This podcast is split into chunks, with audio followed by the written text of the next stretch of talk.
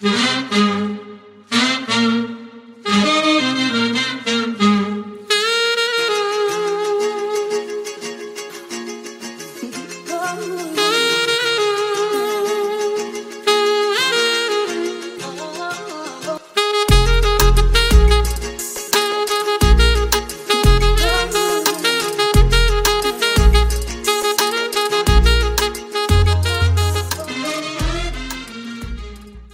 Bienvenue à toutes et à tous dans cette nouvelle émission. Aujourd'hui, nous avons une émission afrofuturiste un petit peu particulière puisque nous avons une grande dame avec nous qui œuvre depuis très longtemps à la fois d'abord sur le continent africain et puis ici aussi au Québec.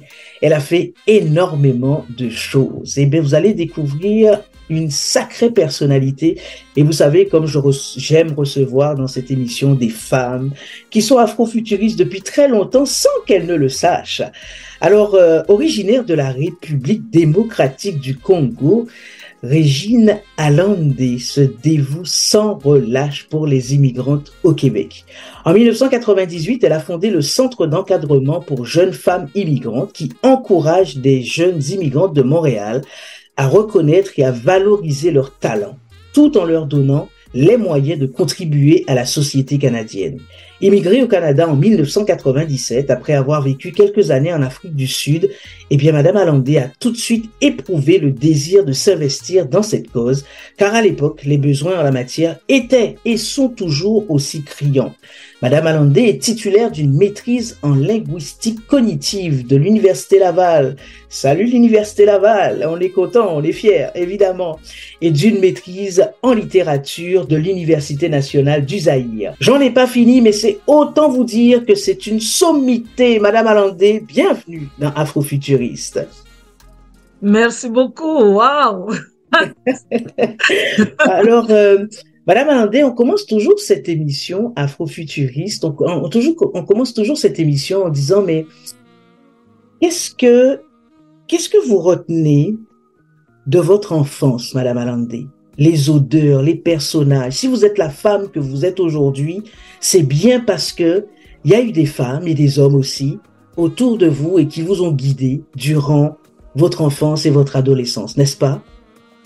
Mais merci beaucoup. Ce que je retiens, c'est que euh, avant de commencer mon école primaire, le premier jour, euh, j'étais entourée, il y a mon père, ma grande sœur et ma mère, euh, à l'air moi-même. Et mon père me disait, euh, Régine, il n'y a pas de différence entre un garçon et une fille. Tout ce qu'un garçon peut faire, la fille peut le faire aussi. Et puis, il n'y a pas de différence entre une personne blanche et une personne noire. Alors, tout ce qu'une personne blanche peut faire, une personne noire peut le faire aussi. Et ma mère qui me disait aussi de regarder, retenir et puis se consacrer entièrement aux études.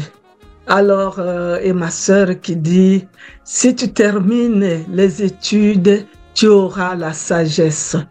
Mais quand on dit toutes ces choses à un petit enfant, ça reste gravé dans mon cœur.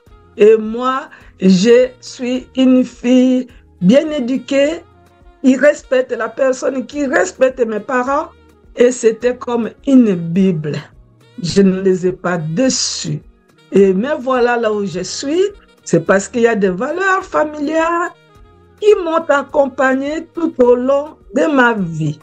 Et puis, je suis euh, euh, née dans une famille où euh, l'égalité, la justice sociale occupaient une place prépondérante. Alors, mais voilà, et c'est ça, l'éducation familiale m'a accompagnée et je remercie mes parents, ma soeur, pour tout ce qu'ils ont fait pour moi. Madame Alandi, c'est beau de vous entendre parler de valeurs, de valeurs familiales, de ce qu'à l'époque, effectivement, au pays, vos parents vous inculquaient déjà. Est-ce que ce sont des choses que vous retrouvez encore chez les jeunes filles, notamment? Pour le moment, les temps changent. Pour le moment, il y a euh, trop de liberté, Et surtout quand on est en Occident, euh, avec les valeurs occidentales qui sont presque à l'opposé de nos valeurs à nous et à notre époque, euh, c'est très difficile que je puisse dire que je les retrouve encore. Parce que là, l'enfant est indépendant ici et l'enfant fait ce qu'il veut et déjà euh, dans la famille, à l'âge, l'enfant, on introduit une autre autorité, l'autorité de l'État, l'autorité policière, et puis et l'enfant grandit en voyant qu'il n'y a pas que l'autorité parentale. Si ça ne va pas avec l'autorité parentale, mais il y a une autre autorité supérieure à l'autorité parentale qui peut les protéger. Donc, euh, c'est un peu différent. Oui, d'une époque à l'autre, bien sûr. Tout à fait, absolument. Avec euh, votre parcours, parce que vous avez été scolarisé chez vous, effectivement, à RDC, euh, euh, à quel moment vous vous êtes dit, bon, là, il faut que, il faut que je bouge, que j'aille voir ailleurs, que je puisse sortir du territoire? À quel moment vous vous êtes dit ça, effectivement, de votre parcours? Oui, euh, on était très bien au Congo démocratique. Donc, euh, c'était difficile qu'un enfant euh, pense aller ailleurs.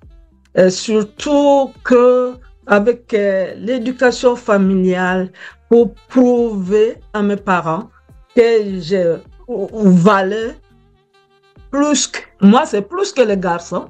Alors, euh, et là, depuis mon école primaire, j'étais toujours la première de la classe. Et j'ai fini mon école euh, secondaire, c'est l'école des filles, mais j'étais toujours la première de la classe.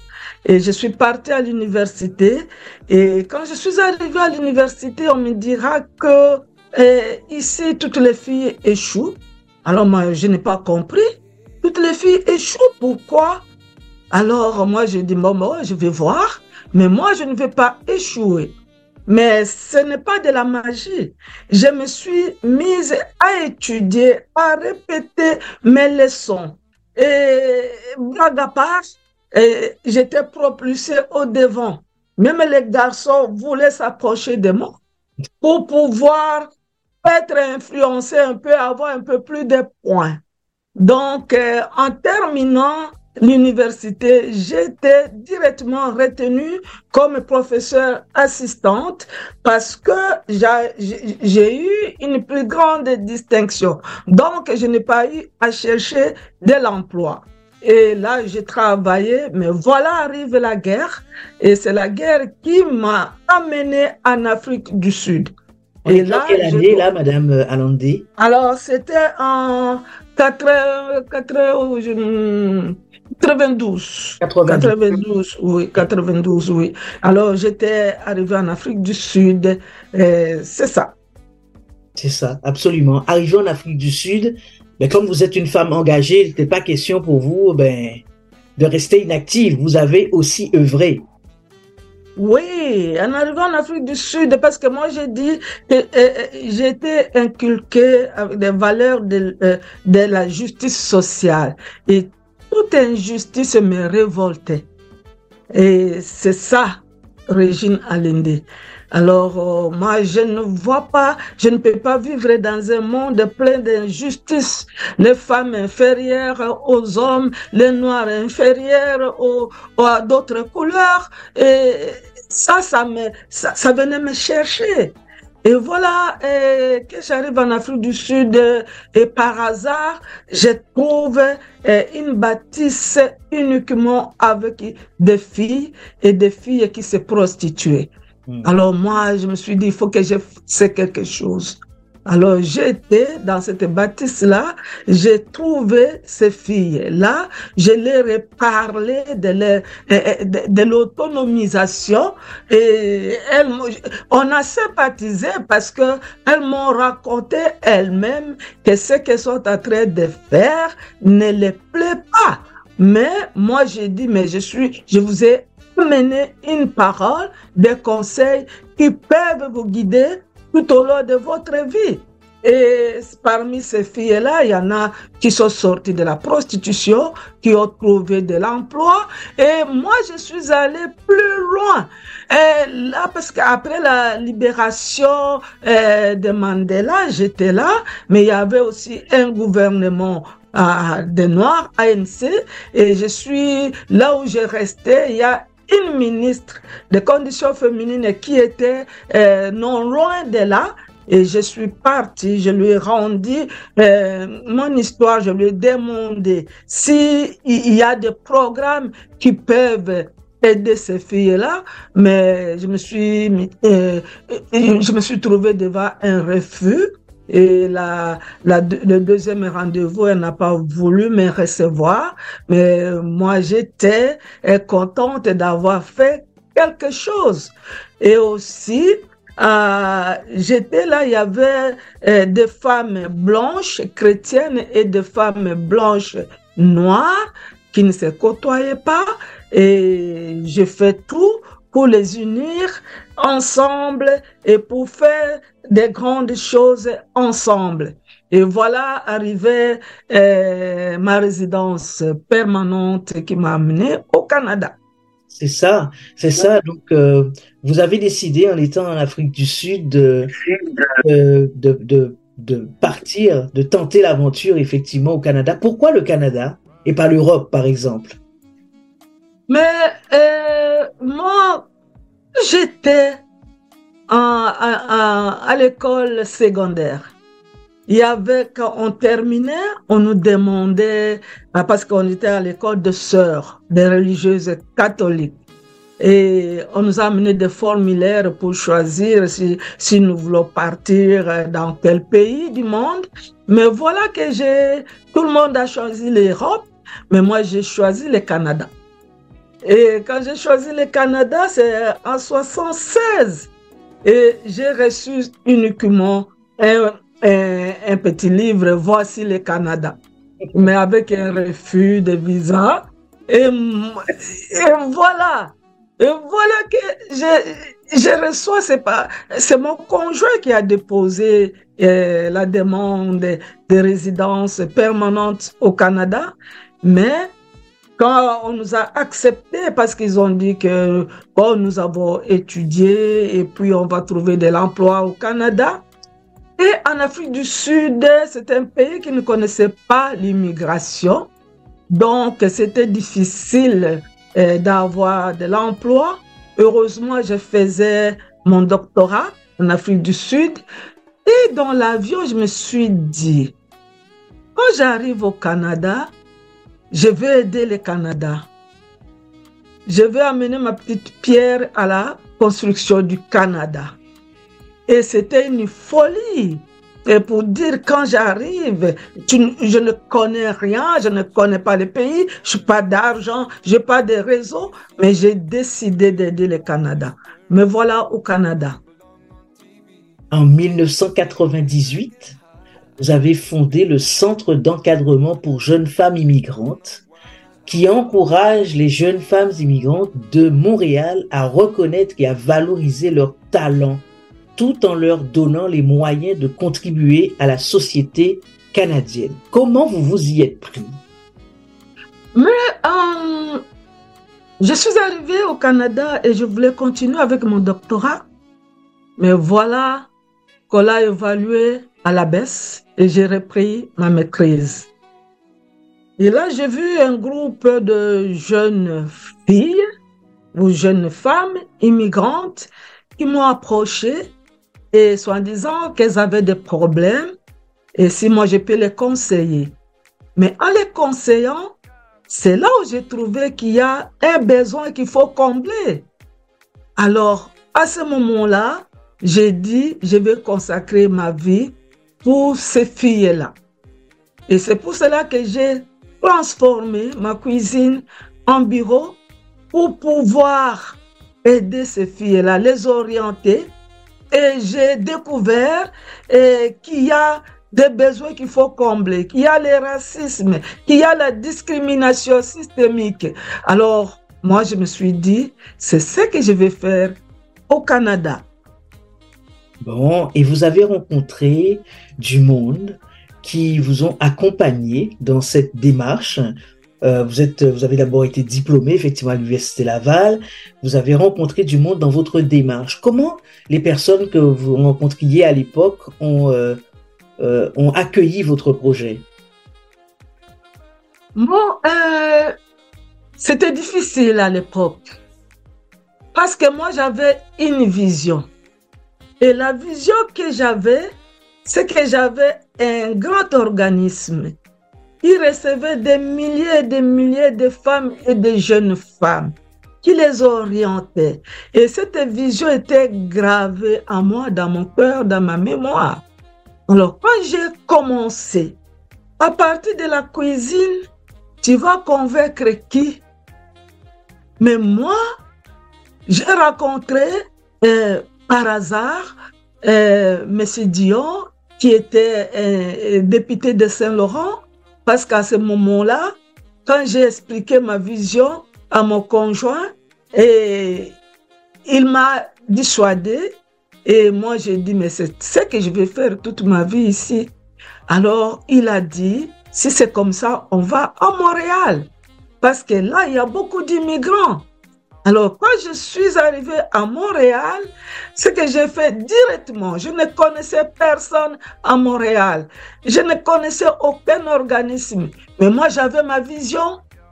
Alors, j'ai dit, je commence mon travail. J'ai transformé ma cuisine en bureau et je suis sortie dehors pour rencontrer les gens, pour leur expliquer que j'ai un organisme. Et c'est alors que je rencontre euh, le M. Dio qui était à campagne électorale et je lui parle de mon organisme. Comme je parlais de mon organisme, ce n'est pas un petit organisme.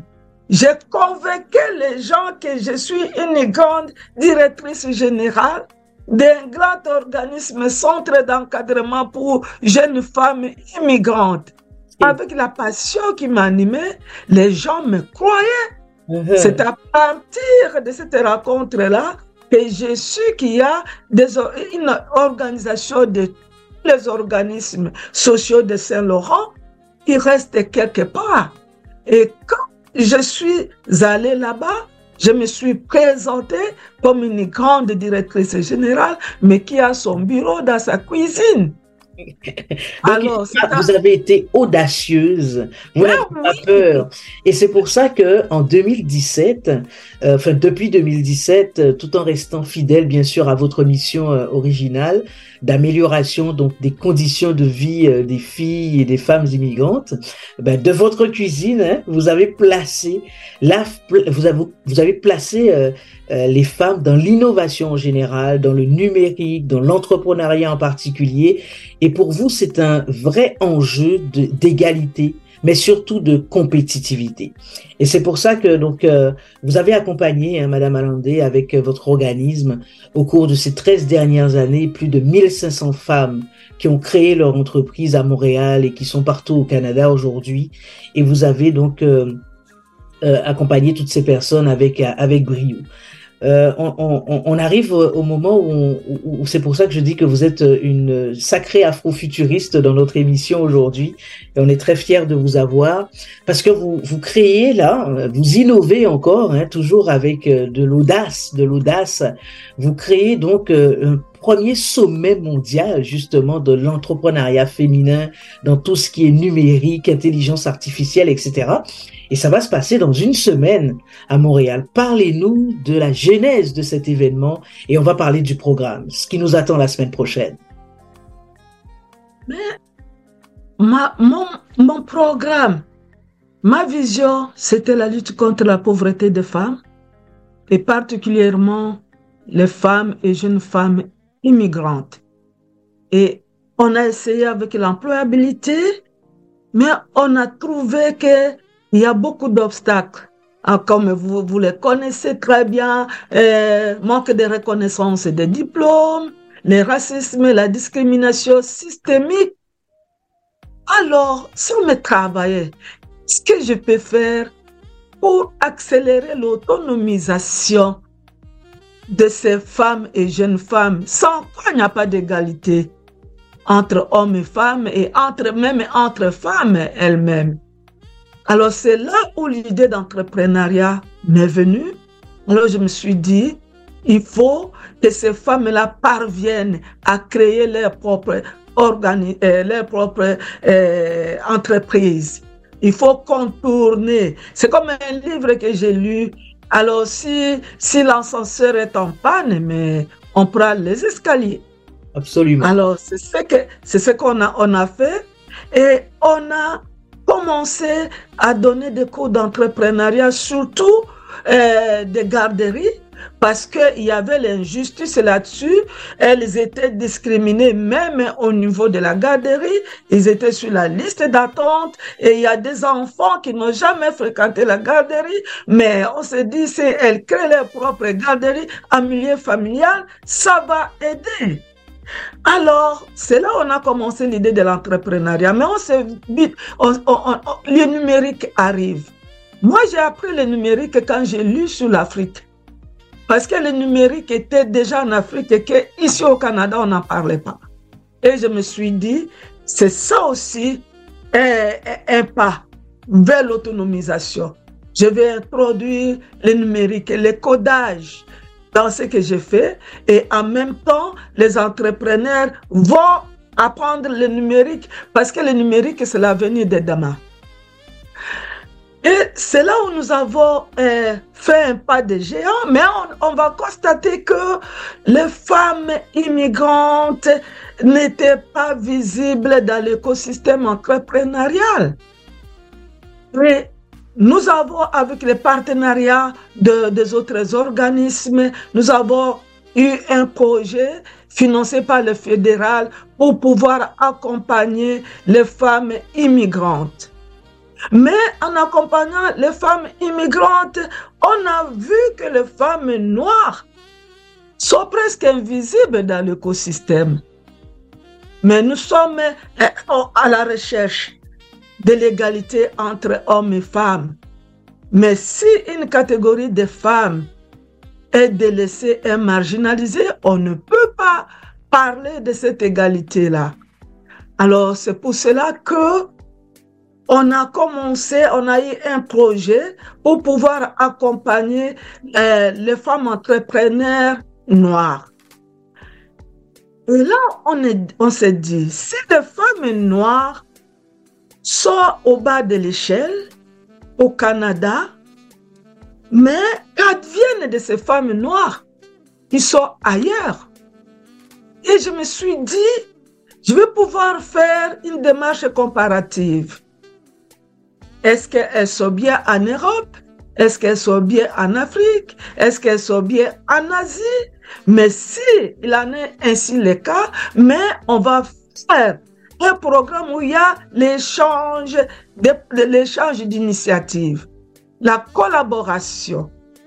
Alors c'est pour cela que j'ai fait une tournée et j'ai trouvé que la même situation qui se trouve au Canada se trouve à peu près partout ailleurs. Il faut organiser un sommet. Un sommet où on va échanger sur l'entrepreneuriat féminin. Mais pas seulement l'entrepreneuriat féminin, mais innovant. Parce que dans cet entrepreneuriat-là, il faut mettre l'innovation. Il faut former les, les, femmes. Il faut que les femmes sachent utiliser le numérique pour pouvoir créer des richesses qui peuvent durer dans le temps. Alors, et là, on a trouvé j'ai fait cette, euh, on a trouvé que dans dans ce sommet-là, il faut qu'il y ait les échanges, les réseautages au niveau international et aussi au niveau des initiatives novatrices. Cela ne veut pas dire que les Africains vont venir au Canada pour écouter, pour voir ce qui se passe au Canada. J'ai trouvé qu'il y a des initiatives novatrices, même en Afrique. Ces femmes-là ont besoin de venir et échanger et parler de leurs initiatives pour que même les, les pays occidentaux puissent s'en expirer. Absolument. Et la programmation donc du sommet mondial de l'entrepreneuriat féminin innovant et inclusif se déroulera du mercredi 22 novembre au, au vendredi ou au jeudi, oui c'est ça, au vendredi 24 novembre. Donc ça va se dérouler donc du mercredi 22 novembre au vendredi 24 novembre. Euh, et puis euh, d'autres personnalités. Vous avez des ateliers, vous avez des conférences, vous avez des tables rondes. En tout cas, c'est un rendez-vous à ne pas rater. Et euh, allez sur le site internet effectivement du CEJ fisommetmondial.ca afin d'avoir des renseignements et puis euh, participer. Participer, mesdames et messieurs aussi, hein, programmation. Donc, oui, oui, oui, oui, oui. entrepreneuriat féminin et innovant et inclusif. Participer donc euh, à cet événement. Euh, ma dernière question, puisque nous arrivons déjà à la fin de l'émission, Madame Alandé, ma dernière question va être la suivante. Comment voyez-vous justement l'essor, les progrès euh, qui seront réalisés dans 50 ans? Je vous demande de vous projeter dans 50 ans. Comment mm. voyez-vous effectivement la communauté noire ici au Canada? Bon, mais avant de parler du, euh, du Canada, je vais, je vais parler, je vais faire euh, ouvrir une parenthèse. J'ai fait une tournée, une tournée presque mondiale, si je peux dire internationale. Et cette tournée-là, je voulais savoir, est-ce que, où sont les femmes noires? Je suis arrivée en Belgique et j'ai été reçue euh, à, l'Assemblée nationale, à l'Assemblée euh, euh, nationale, je peux dire ça, de, de la Belgique, et j'ai posé la question s'ils avaient des programmes pour les femmes, et particulièrement pour les femmes noires. Il n'y en avait pas. Et c'est la même chose euh, en France, c'est la même chose en Suisse. Et j'étais en, en Amérique latine, en Amérique du Sud. Je voulais rencontrer des femmes entrepreneurs et particulièrement les, femmes noires. En Colombie, en Équateur, je n'ai vu aucun une femme noire. Mais par contre, j'ai vu d'autres femmes qui avaient apprécié notre approche et qui sont là, nous sommes en train de travailler avec ces femmes-là. Mais je sais que on a, j'étais dans le mouvement des femmes ici au Canada. J'ai lutté et on a obtenu beaucoup de gains. Je sais que même pour avoir l'entrepreneuriat, pour que le Canada commence à parler de l'entrepreneuriat, c'est l'objet d'une lutte. Mais le Canada, il y a aussi des programmes pour le moment, il y a ces trois dernières années, pour l'entrepreneuriat des femmes et l'entrepreneuriat des Noirs. Mais ça peut changer d'un gouvernement à l'autre. Mais moi, je sais que avec la volonté, si nous continuons ainsi, la lutte pour que toutes les couches de la société parviennent à l'égalité d'ici 50 ans. La femme noire va prendre réellement sa place. Mais il faut continuer la lutte. Il faut travailler. Il faut parce que nous avons des talents. Sachez à nous, il y a bien sûr des obstacles, mais il y a moyen. Si moi, Regina Lende Chombo Congo, je suis arrivée là où je suis, quand je suis venue de mon Afrique natale, je n'avais rien dans ma valise. Mais avec la volonté de changer le monde, j'ai pu contribuer au changement du monde. 50 ans, c'est beaucoup pour que nous cessions de dormir et que nous apprenions aux gens que nous valons quelque chose, que nous avons des compétences et avec nos compétences, nous pouvons changer le monde. Fini cette étape où le noir était considéré comme au bas de l'échelle. Avec la volonté du gouvernement pour le moment, nous allons changer le Canada. Merci infiniment, Madame Alandé. On se retrouve donc euh, la semaine prochaine. Merci d'avoir suivi euh, votre émission euh, spéciale aujourd'hui, Afrofuturiste avec euh, Madame Alandé.